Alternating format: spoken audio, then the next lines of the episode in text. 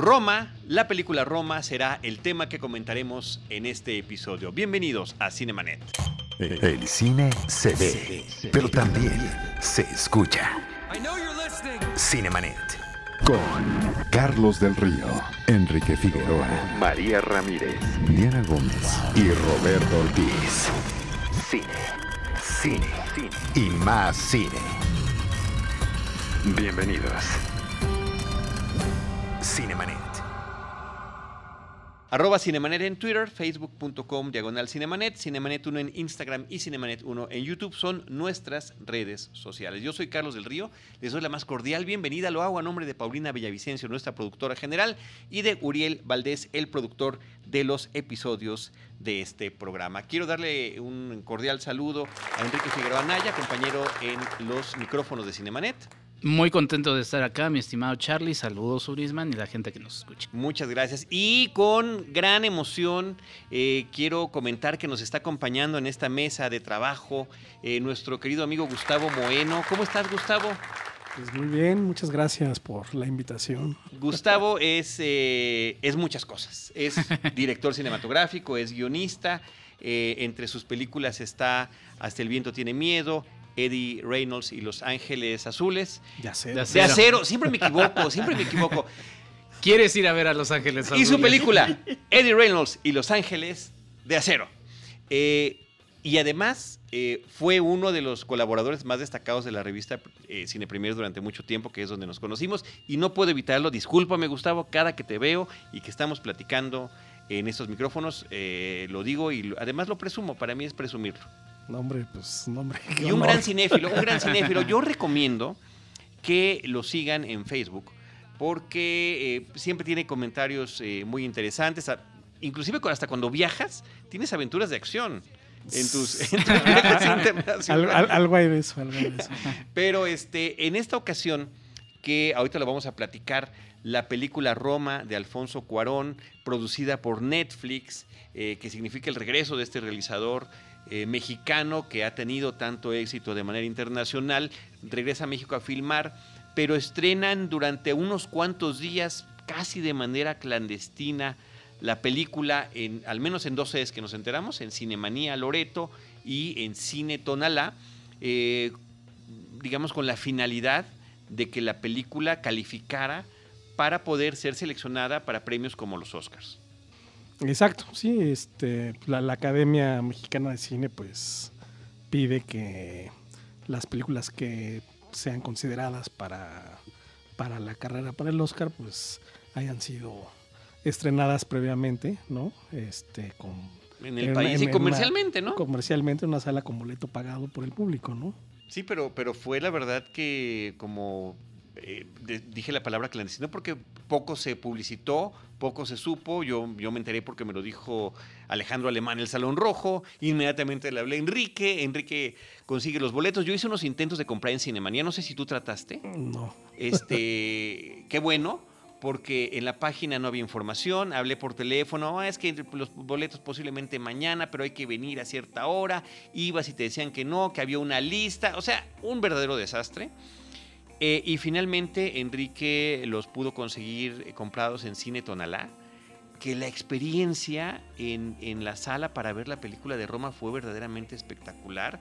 Entró una persona de producción de la... Se presentó una mujer como parte del equipo de producción de la película y nos dijo eh, es un proyector de calidad 4K, la van a ver en esa calidad de proyección y además se instaló, se instaló en la sala un sonido Dolby Atmos que hizo que la experiencia de ver esta película Roma sobre la colonia Roma, sobre una etapa de la vida de nuestra ciudad, del país y personal de Alfonso Cuarón fuera inmersiva. Eh, por la calidad del detalle, por la cantidad de situaciones que estamos presenciando en la pantalla eh, y por este audio que literalmente como experiencia de Disney, o sea, de, parque temático, donde, donde lo estás viviendo. O sea, yo hubo partes que independientemente de que la cinta tiene momentos muy conmovedores eh, eh, de lo que le pasa a los personajes, a los personajes, a veces la pura sensación. Y nada más te menciono uno y ya te cedo la palabra, querido Gustavo. La escena cuando un personaje sale eh, del cine Metropolitan a la vendimia, al ruido, al, al, paso de la gente, a esta situación que yo me sentí transportado a situaciones similares de mi lejana infancia. Pues sí, yo, yo igual, este, también pues muy sorprendido, muy gratamente sorprendido con, con la proyección. Yo la verdad había ido otras veces ahí al cine Tonalá y pues la verdad no me, no me gustaba la sala, ¿no? Este, es como un cine improvisado. Y también pues me cayó este boleto y, eh, y, y la verdad no estaba así como con mucho, o sea, hasta me, en algún momento pensé en no verla porque no, mejor la veo. Mejor. Te sentiste Después- como, fuiste como por compromiso. Bien, ¿no? Porque Sí, yo pensé lo mismo, te lo juro. Dije, ¿cómo que esté en Cinemanía Sí. y en Tonalá? Pero si no la veo, no vamos a estar enterados. Te entiendo. Claro. Pero sí. Sí, y, y, pues este grata sorpresa, ¿no? De que este no, no entiendo ahí bien. Por lo que yo entendí fue como el mismo equipo de la película, no sé si el productor o por vía Cuarón, que, que remodelaron la sala. ¿no? A mí me, me hizo eco porque justamente cuando se presentó Gravity, eh, y esa es una de las, eh, de los cuando se, bueno, más bien cuando se estrenó, por ejemplo, Star Wars, eh, creo que Force Awakens, muchos estábamos, los fans estábamos ahí como diciendo, ¿cuál será la mejor sala para disfrutar la experiencia? Y de ahí salió que el Cinépolis Buenavista, una sala, no me acuerdo, creo que la sala 10 inclusive, eh, fue supervisada justamente por Alfonso Cuarón para la presentación de Gravity. Porque a él le interesaba y él mismo estaba atento a, cómo estaba calibrado el sonido y demás. Entonces a mí no me sorprende que inclusive él también haya ido a, a Tonalá. Me, eh, tengo curiosidad de también cómo funcionó en Cinemanía. Seguramente fue lo mismo porque pues, es la película.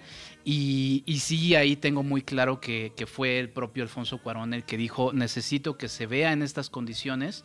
Porque además también para decirlo a la gente, sí fue una función ahí clandestina, tiene su lógica, ¿no?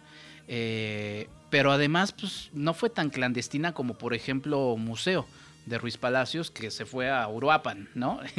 y que ya uno cinéfilo. Eso ya pasa de la clandestinidad a la grosería, ¿no? Porque Sí, finalmente. Pero por ejemplo, esa me llamó la atención porque pues sí se publicitó. Y dije, bueno, fue para generar ruido. Esta fue para generar to- todavía más ruido porque sí se presentó en México y las primeras funciones sí fueron acotadas para invitados de Netflix, eh, que Netflix pagaba boleto. eh, y ya luego los últimos tres, porque tenía que estar una semana, los últimos tres días de esa semana de exhibición, pues ya fue al público. quien lograra comprarlos, ¿no? Este, eh, te digo, Cinemanía fue muy poco claro con Cinemanía Loreto con, con la venta de los boletos. En cambio, eh, Cine Tonalá sí los vendió en línea, algunos. Después avisó en sus redes sociales, ya se acabaron, solamente puede ser en taquilla. Y bueno, ese fue el camino que encontró eh, Enrique y por el cual salí indirectamente beneficiado, lo cual agradezco. Todo así como- Saludos a mi equipo de Cinema GR por Grita Radio. Exacto. Pero la película, Gustavo. Pues sí, bueno, mira, eso habla un poco también de, del, del obsesivo que es Cuarón, ¿no? Que me recuerda a Kubrick hacía lo mismo, ¿no? Que también supervisaba las salas donde se estrenaban sus películas.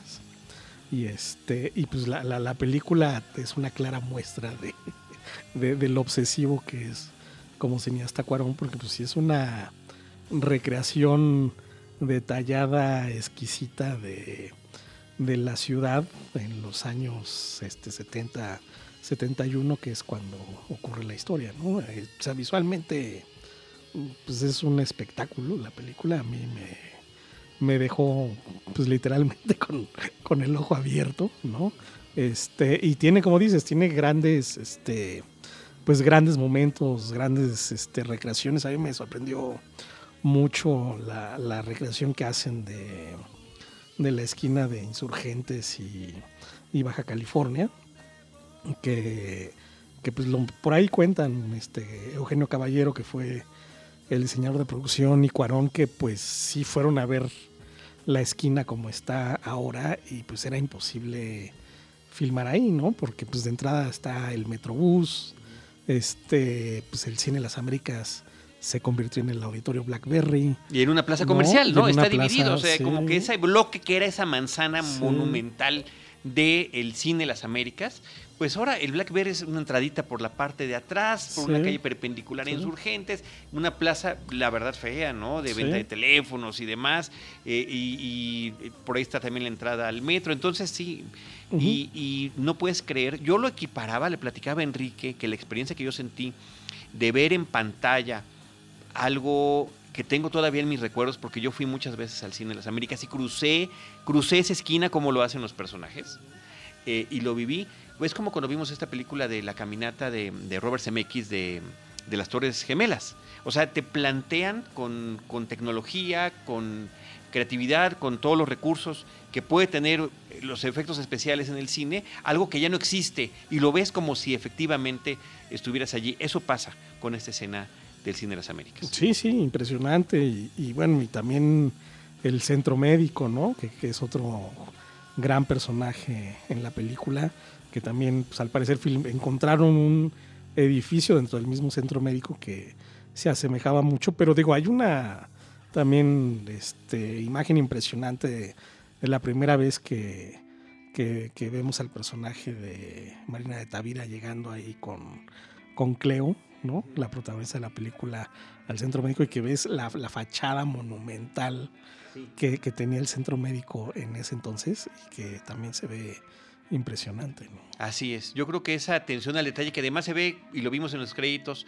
eh, toda esta investigación histórica que hubo, que eh, eh, vigilaron hasta el más mínimo detalle.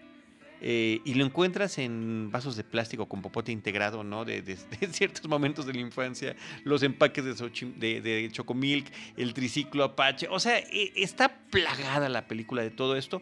Y como en momentos la película es contemplativa y únicamente son ciertos movimientos de cámara, de paneos hacia un lado o hacia el otro, te permiten explorar lo que estás viendo en la pantalla con gran detalle, sin que esto demerite en que te, en que te involucres en la historia, que empieza de una manera aparentemente sencilla, casi documental, ¿no? Eh, siguiendo la vida de una familia de clase media, este, mexicana, clase media, media alta, ¿no? Con, que tienen, bueno, tienen tres personas de apoyo doméstico, tienen dos muchachas que ayudan en las cuestiones de limpieza y de cuidado de los niños, y aparte hay un señor que es un chofer. En esta casa, una casa que se ubica, de acuerdo a la película, en Tepeji 21 de la colonia Roma, eh, casi esquina con, eh, Monterrey. con Monterrey. Y, y Tonalá, entre Con Monterrey. Monterrey y Que Tonalá. justamente aparece recreada esa, esa esquina con los letreros. Sí, todo ese cuidado es muy, muy, muy destacado.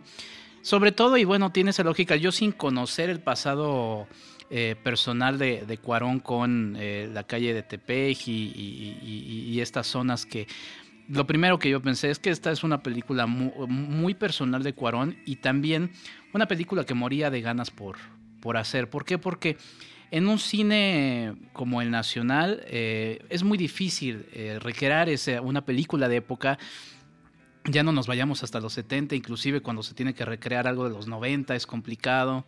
Eh, y con esas posibilidades que le da su nombre, que le da eh, pues ya los Óscares en la mano. Sí, los eh, recursos económicos, Los ¿no? recursos económicos. Pues sí es algo que, que se ha hecho en muchas, en- sobre todo en el cine de Estados Unidos, y que para nosotros resulta una novedad, una novedad que, que se agradece y se aprecia. Y entonces, pues uno entiende que, que- en la cabeza de Cuarón estuvo presente, de hecho, menciona, eh, lo mencionó en algunas pláticas que hubo antes, porque se involucró mucho con la Ciudad de México antes de venir a filmar, se hizo una conferencia de prensa y demás, que todo esto iba surgiendo de sus recuerdos. Entonces, eh, pues estamos viendo sus recuerdos plasmados con todo lo que él eh, tenía en mente y con esa posibilidad de hacerlo, que es lo que, lo que Enrique decíamos de, la, de, la- de- de lo visual, que además está en un blanco y negro bellísimo, cada, cada escena es un cuadro para, para enmarcar. En, en 35 milímetros, filmado además en 35 En- milímetros. en- bueno, es, es- es video de 65 milímetros. Ah, ok. ¿no? Es una cámara especial, ¿no? Que, que da ese look del que, daba el 65 milímetros, pero es una imagen de, de video. De video, ok. Muy sofisticado, obviamente, ¿no? Y, y el sonido. O sea, el sonido de verdad también No, el diseño sonoro es, es- Sí, es sí, es impresionante. Sí, es sí. impresionante, ¿no? Eh, en términos de historia, decía yo que empieza con esta historia eh, personal, no desde el punto de vista de una de las de las eh, nanas de esta casa, eh, pero que finalmente conforme va avanzando la película es una historia de un, de un periodo de México. Sí, vamos, yo siento, obviamente, Cuarón sigue, ¿no? A, a, estos personajes y termina de pronto como enfocándose en uno, ¿no? Que es esta nana, ¿no? Cleo. Y, y de pronto pareciera un pretexto para contarte, ¿no? Ese momento que estaba viviendo el país. De hecho, vamos, en la película suceden siempre muchas cosas en el background, ¿no? O sea, siempre, siempre. En, cada cuadro, este, si te fijas en el fondo, está pasando algo, siempre hay, hay acción. Y creo que esa es como, pues, un poco la, la arquitectura también de la película, ¿no? O sea, él está hablando de, eso que está atrás de estos personajes, ¿no? Porque ese mundo está vivo. Ese mundo está completo, o sea, no es un pastiche, es, es lo, sientes que estás allí junto con ellos. Y entonces te cuento una historia que en realidad es muy sencilla, ¿no? Este, incluso podría decirse que hasta melodramática, ¿no? Y también me atrevo a decir, tampoco es una historia que no hayas visto antes ni nada, pero la manera que tiene de de contarte eso, ¿no? Insertándolo en este cosmos, pues es lo que hace que la película sea fascinante y tenga una fuerza tremenda, ¿no? Y porque están allí referencias muy puntuales de ciertas cosas, el estreno de una película, un temblor, una manifestación estudiantil que acaba en, hechos eh, tremebundos, eh, y, que te da ese sentido de, que estos eh, personajes están en ese mundo real. O de repente recurrir a una aparición de Sobek, por ejemplo, ¿no? Sí, sí, sí. Ni más ni menos. que ese es un detalle. Con Latin Lover como, Latin Lover como, el actor, ¿no? Hay un compañero de prensa que estaba en Camponía, necesito el contacto de la RP de Latin Lover y fue así como de, ¿eh? ¿What? Y ya después todo cobró sentido. Pero bueno, eh, por ejemplo, también hablando de personajes así, eh, se hacía broma de Galilea Montejo que, mencionaba el, asunto de ella, que pensaba que era una película que hablaba de la ciudad de Roma. Justamente una película que se llama del mismo nombre de Federico Fellini, que habla de la ciudad de, Roma, pues tiene ecos con esto y no creo que tampoco sea gratuito el que Carlos Cuarón la haya nombrado de la misma de la misma manera, porque Roma de Fellini nos habla del paso del tiempo en la ciudad de Roma y aquí más bien creo que habla de la de lo estático que se ha quedado el tiempo, ¿no? Digo, sí, todas estas referencias ya, ya no existen, los sonidos, inclusive creo que también lo platicaba con Charlie, como un archivo histórico es valiosísimo porque habrá sonidos que ya no existirán posteriormente con el paso de los años, pero creo que sí hay un discurso ahí de, de lo estático que se ha quedado eso, ¿no?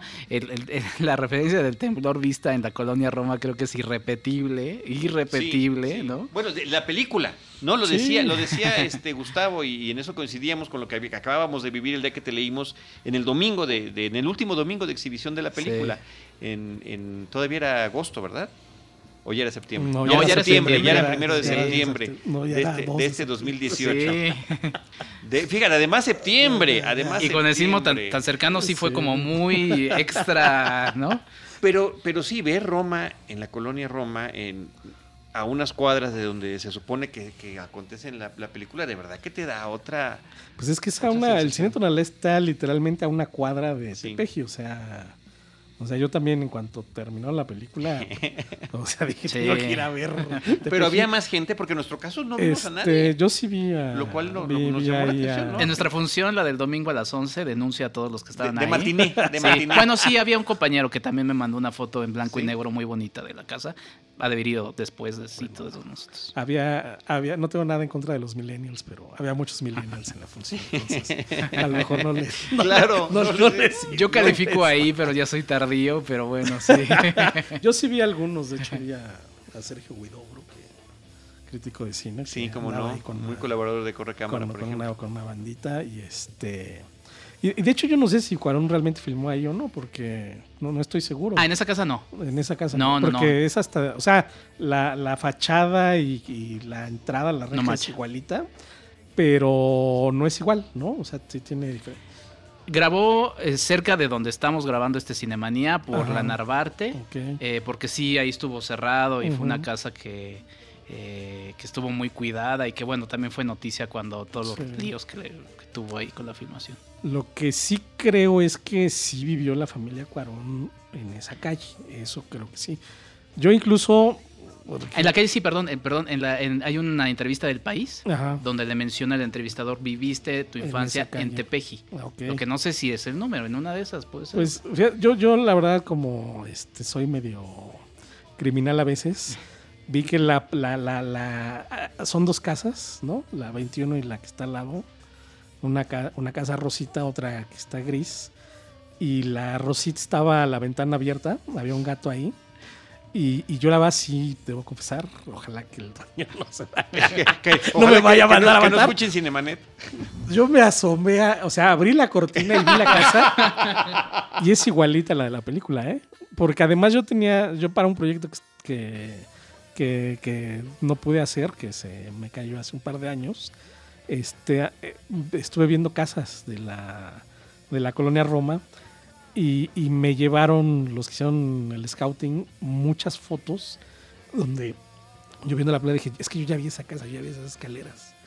Y luego también llegando a, a la casa de ustedes me puse a, a buscar otra vez esas fotos.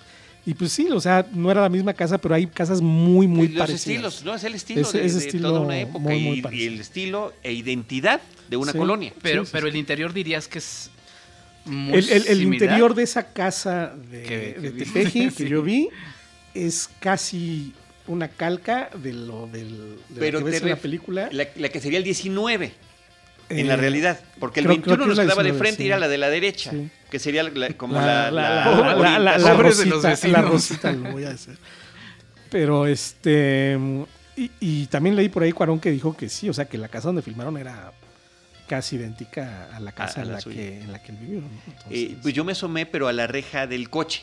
Sí. Y también vi el pasillo largo, pero no. no Y ya nos no- sentíamos no muy entrada, criminales. y ya nos sentíamos. Y ya. y yo- y- y pero sí, somos más fresas. ¡Córrele, Enrique, córrele! ya meter la mano y mover la cortina, bueno, ya son palabras mayores.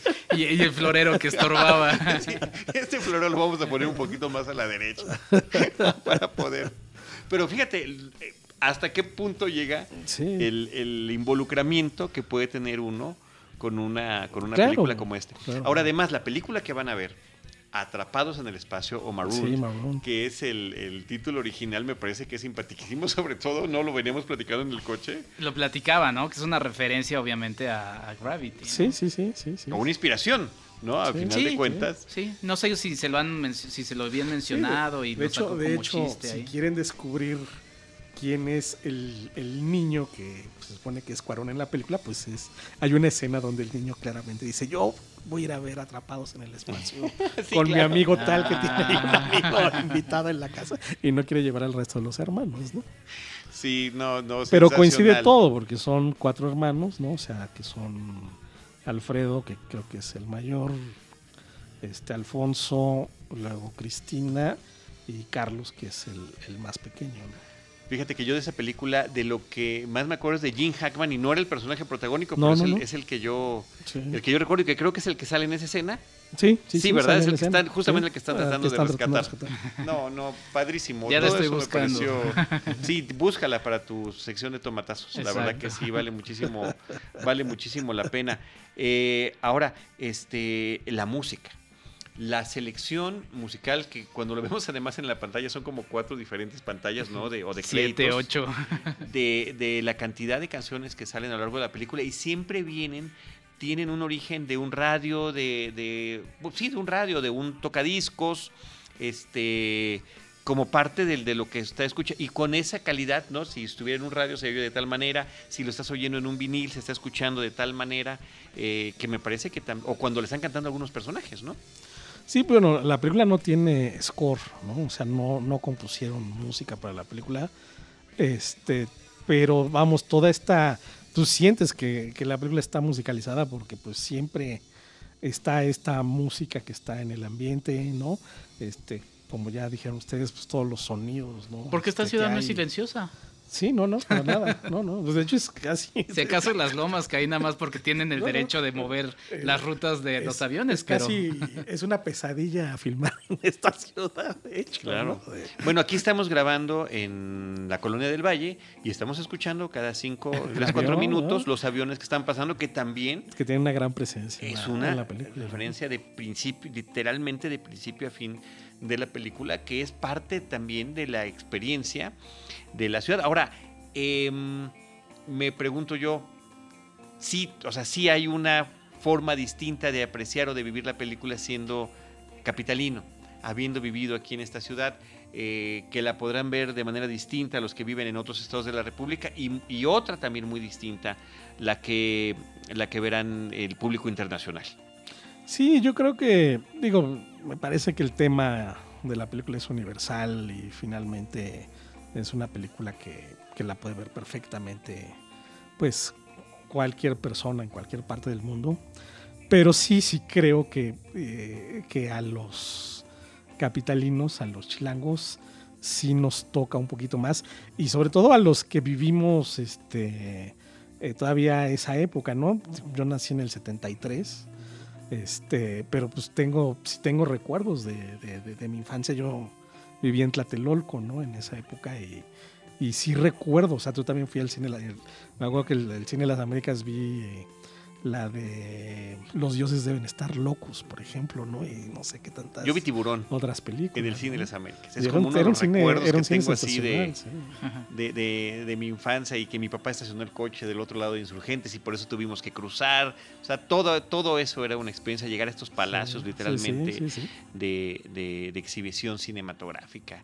Y, y vivir no nada más la experiencia de la sala, la experiencia de la película, este público enorme, la gente fumando eh, y los distintos tipos de vendimia que podía haber dependiendo de la hora Claro. a la que estuvieras viendo la película. Que al otro al que le saca gran partido es al, al Metropolitan, ¿no? Que también, hoy también convertido en una sala de conciertos. Pero con- vaya, que continúa No, en activo más o menos con la misma estructura. sí, sí, sí, no fue siendo- tan complicado. Pero digamos, para los que no recuerdan que, que fue cine, pues está impresionante ver cómo también, cómo se veían las películas. ¿no? Sí, Porque- claro. Porque las Américas no te lo muestra por dentro, ¿no? Solamente el, el Metropolitan, ¿no? Las ajá. Américas nada más es, es la fachada. Sí. Ahora, ¿cómo ves esta película? ¿Cómo ven también, Enrique, en, en el marco de la, de la filmografía de Alfonso Cuarón? Porque además él está haciendo la dirección, es su historia y La él, foto, él hace la foto, fotografía ¿no? de la Sí. Pues este, no sé, digo, a mí me parece una película muy madura, ¿no? De, de, de Cuarón. Este, digo, me- a mí todo lo que ha hecho, la verdad, todo me ha gustado, ¿no? ¿Cuál, cuál es tu Este- favorita previa a Roma? Fíjate que a mí, o sea, va a sonar raro, pero a mí la película que más me gusta de Cuarón es La Princesita, Ok. ¿no? O sea, me, me encanta, me parece una Sí, suena película raro. ¿Es cierto? A veces muy, olvidada, muy ¿no? bien hecha, o sea. Sí, a veces olvidada en la filmografía. Sí, a veces olvidada, pero la verdad es que es una película sensacional, o sea, y estéticamente es una, es una joya la película. Este, la otra película que me impresiona mucho de él es este Niños del Hombre. Sí, esa, ¿no? es la que, esa es la mía. Que, Y, o sea, esa secuencia que tiene, lo, lo que se inventaron ahí para el plano secuencia en el automóvil, pues, o sea, es brutal, o sea, es algo que, que en ese momento fue, pues, lo, lo más impactante yo que había visto visualmente. Tengo, por ejemplo, una película que, que, que- que a Cuarón no le gusta, que a mí me gusta mucho, que es Grandes Esperanzas. Que, no sé, a mí me gusta porque tiene que ver con un periodo importante en mi vida y porque entrevisté también a Cuarón por esa película, me lo encontré en el aeropuerto ¿Para imprimir? y lo entrevisté para Cine Premier y fue una entrevista este pues que, que yo este de las que atesoro, ¿no? De las Y porque que- te gusta el color de verde también, ya para cerrarlo, y, por el color verde. Hablamos mucho del, ¿Sí? del color verde. Claro. Ahí descubrí por qué. porque a Cuarón le encantaba el, el verde, ¿no? Y este. Y digo, o sea, pues Gravity es otro. O sea, es. O sea, el- eh, o sea, técnicamente es un portento la película. sí. Entonces, yo creo que, o sea, hablando de. De, de, de- filmografías, la, la verdad es que la filmografía de Cuarón es prácticamente intachable, ¿no? O sea, me parece estupenda. Pero esta, esta película es, es, es- yo la siento muy madura, es, es una, es una película muy personal es una película que habla de. que, que habla de México, ¿no? O sea, que habla de, de alguien que, que aunque ya no vive en este país, sí fue marcado por este país, que, que ama profundamente, creo, también a, a este país. Y eso lo notas en la película, ¿no? Y, y viniendo pues, ya de un cuarón, pues ya, ya maduro en sus cincuenta y tantos años, después de haber hecho ya como todas estas películas impresionantes, y, y que digas, o sea, ahora sí que venirte del espacio, ¿no? No porque haya filmado en el espacio. Por Pero- cierto, ¿Cómo? Yo pensé que sí. pero, pero venir del espacio a contarte esta historia tan pequeña, tan íntima de su nana, pero contártela además a lo grande, ¿no? O sea, con, con, con toda esta, llamémosle, reflexión visual sobre, sobre México, pues dices, wow, ¿no? O sea, o sea, a mí me parece, pues, este, muy impresionante y, y no sé, me quedo así hasta sin, sin palabras. La, la me dejó con, sí, sí, con nos deja sin aliento. Y, y es muy conmovedora, y es muy conmovedora, no nada más por la historia que te cuenta, que insisto, muchos dirán que es melodramática, hay quien ya hasta lo ha acusado de que es una visión de niño rico, etcétera, etcétera, que yo no estoy de acuerdo con eso, pero que, que realmente yo creo que trasciende todo eso, o sea, va más allá de... Sí, sí, pero al final es el, eso, ¿no? es el reflejo de un real clasismo de este Además, país. O sea, sí. eh, eso es. Y de que de repente, como que no se quiere hablar o no se puede y que, hablar y de que eso. sigue existiendo. Claro, O sea, la, desafortunadamente. la, la película, la película es actual completamente. Sí, O sea, sí, pues sí, eso completamente sigue, eso sigue sucediendo. Se- este, seguimos tratando este, a, a nuestros indígenas y a la gente que trabaja con nosotros de esa manera, ¿no? Este, y visualmente también, o sea, dices, eh, pese a la recreación del pasado y demás, también te das cuenta de que, pues, México también no ha cambiado en muchos sentidos, ¿no? Este, esta secuencia que tiene en la ciudad perdida, ¿no? Cuando, cuando Cleo va, bueno, no, no, adelantaré la trama, pero... Hemos eh, sido muy respetuosos, querido sido- público, por eh, cierto. sí, hemos sí, sido Muy, respetuosos. Pero, pero que dices, wow, es que esas ciudades perdidas siguen existiendo, ¿no? Sí. O sea, que Sí. este, este gran contraste que te hace de, de- de la esquina de Insurgentes y Baja California, hoy un poco decadente, pero en esa época que era así como este, un símbolo de la, de la modernidad, y con el contraste con esta ciudad perdida, pues sigue pasando, ¿no? O sea, seguimos teniendo estos, este, pues te vas a las calles de Santa Fe y, y te impresionan, y ahí a unas cuadras te puedes encontrar estas, todavía estas ciudades perdidas, ¿no? Entonces es... Y, y- y creo que así es toda la película, como sigue siendo nuestra ciudad y como sigue siendo México, llena de contrastes. Y, un, y una de las formas en que la visualmente y narrativamente queda muy bien expuesto es en la fiesta de fin de año, Claro. ¿no?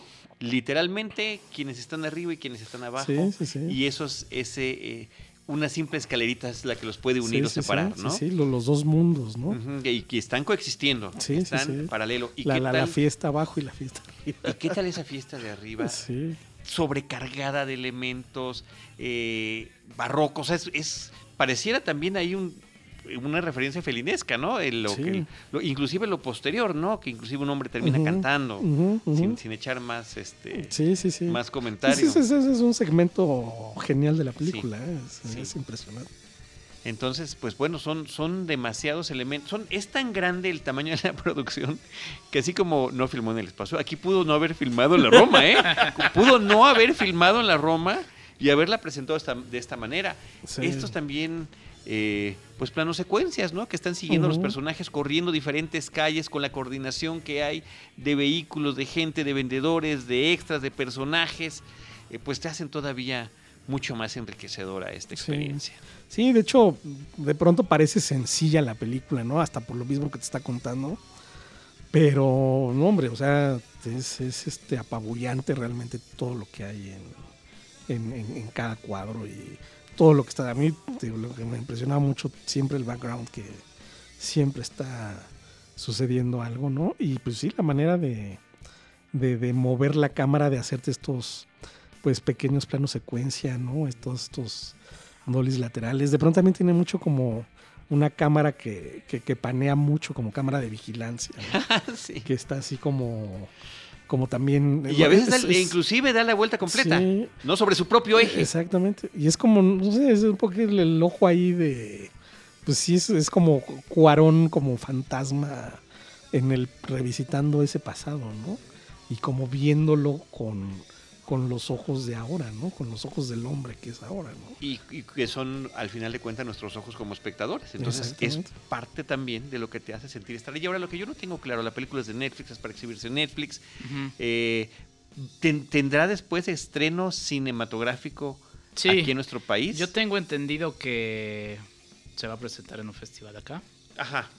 Y también que posteriormente se va a estrenar en algunos cines. Sí, no sé ahí cómo está, pero sí está pensado su... Que habrá que decir que digo que bueno que las podamos disfrutar en casa en algún momento, pero hay que verla en el cine. Si sí, vale, es de las que vale la pena verse en el cine. Sin duda. Ahora, y quiero ser también un poco fiel a, mi primera impresión posterior a la película, trato siempre de, tenerla eh, fresca.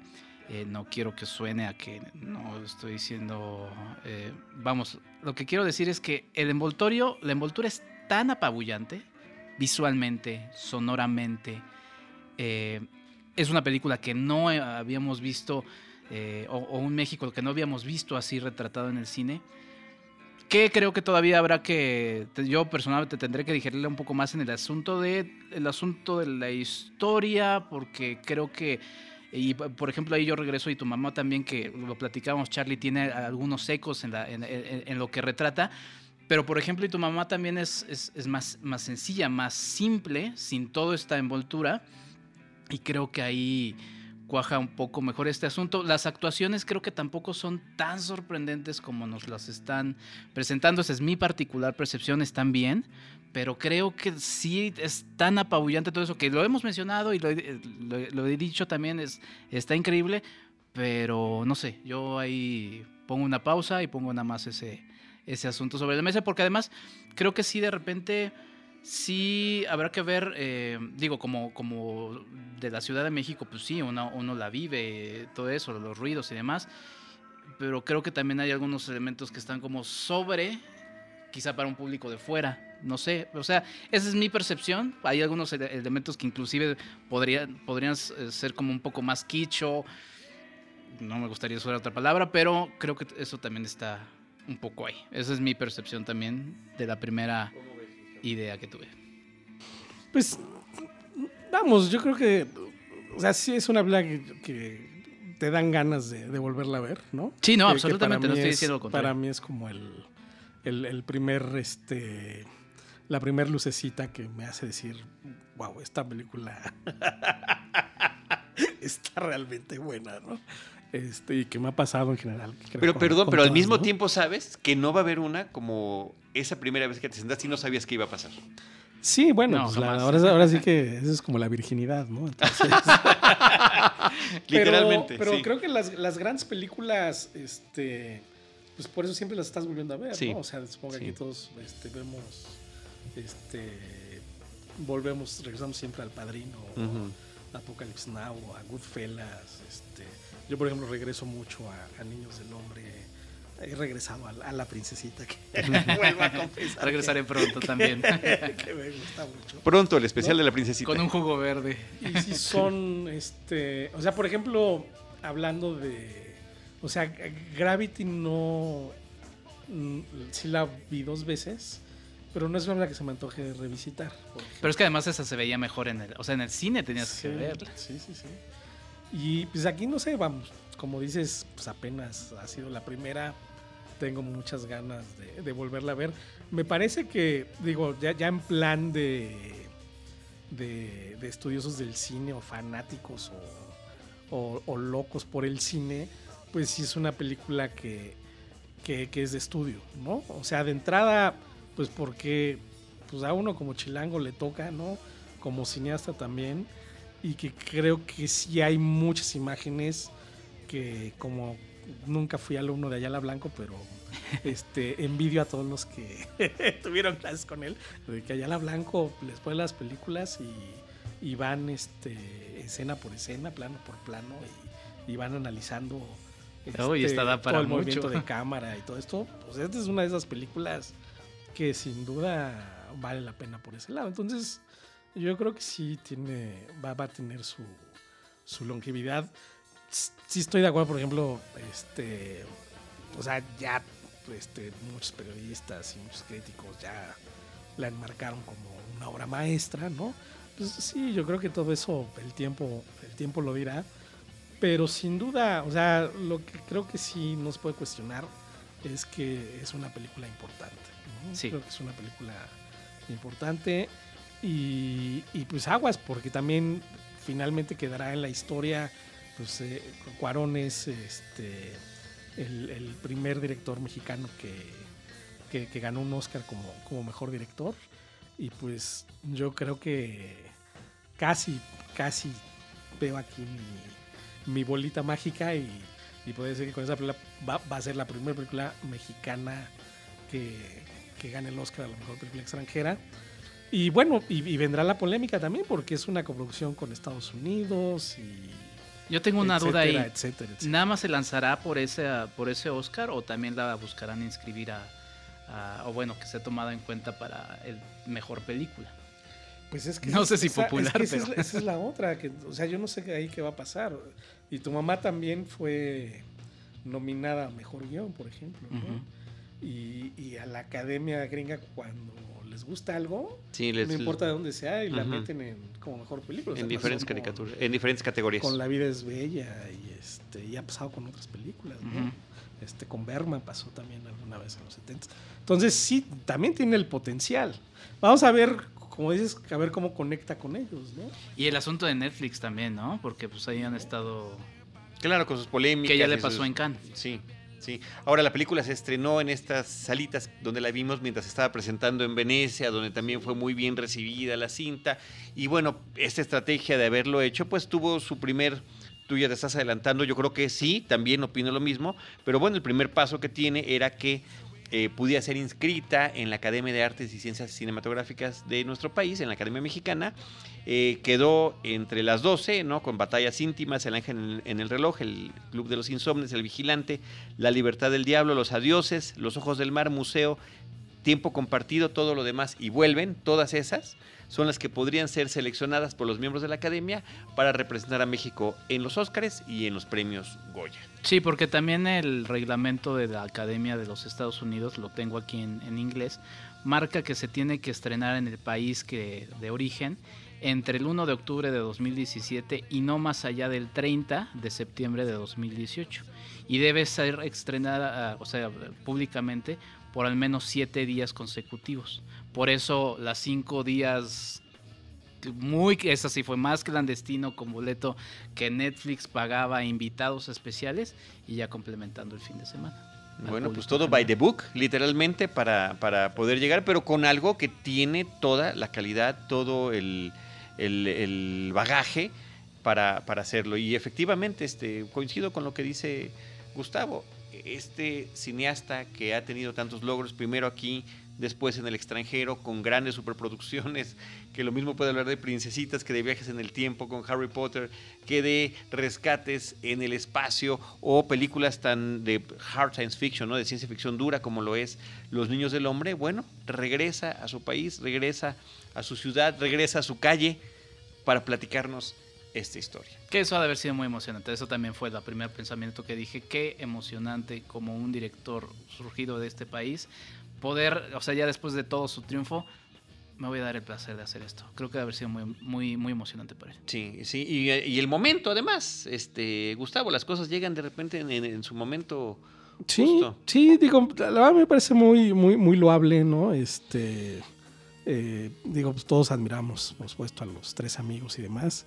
Pero pues sí, Cuarón es el único que, que tiene en su haber tres películas mexicanas, ¿no? O sea, Iñárritu tiene una nada más.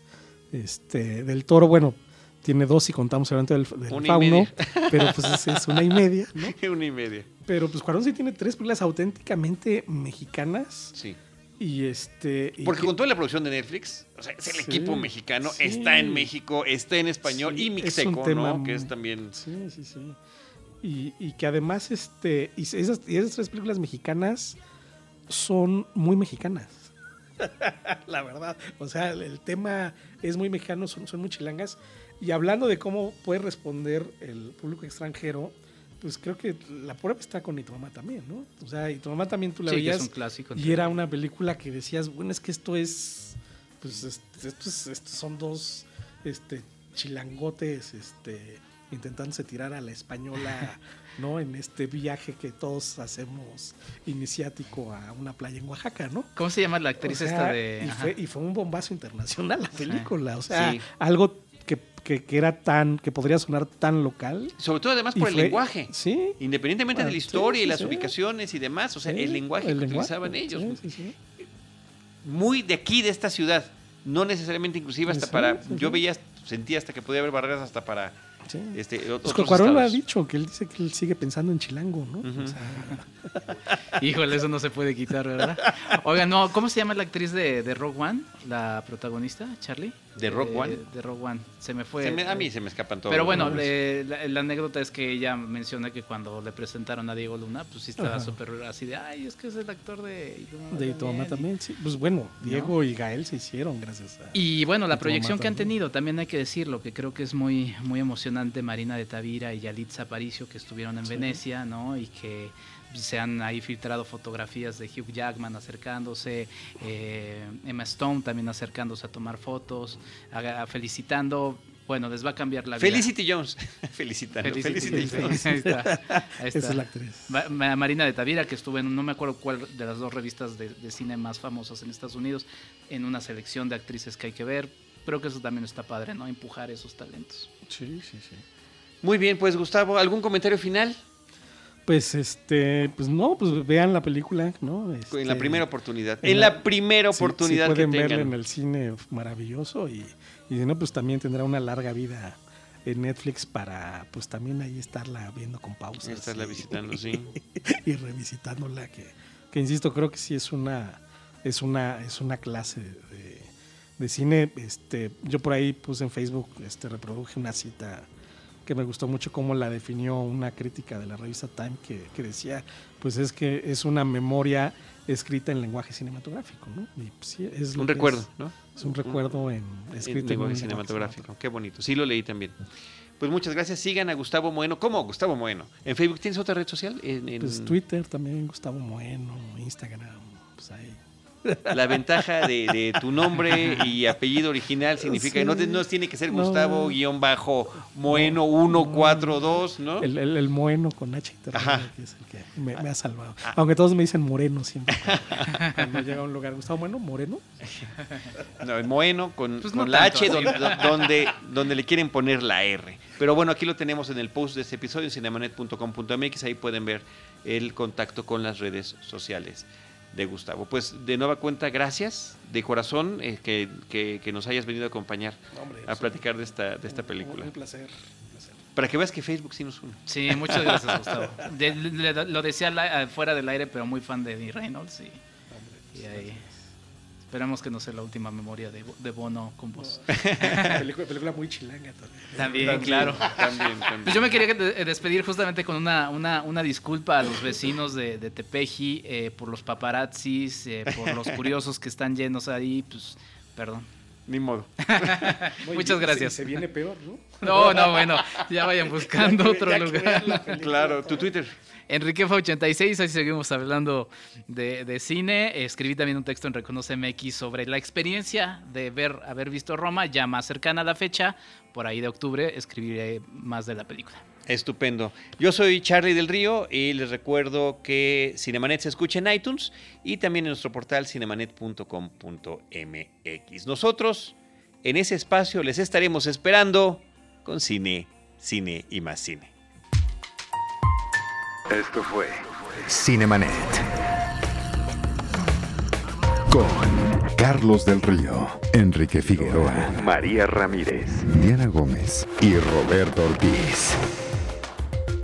El cine se ve, pero también se escucha.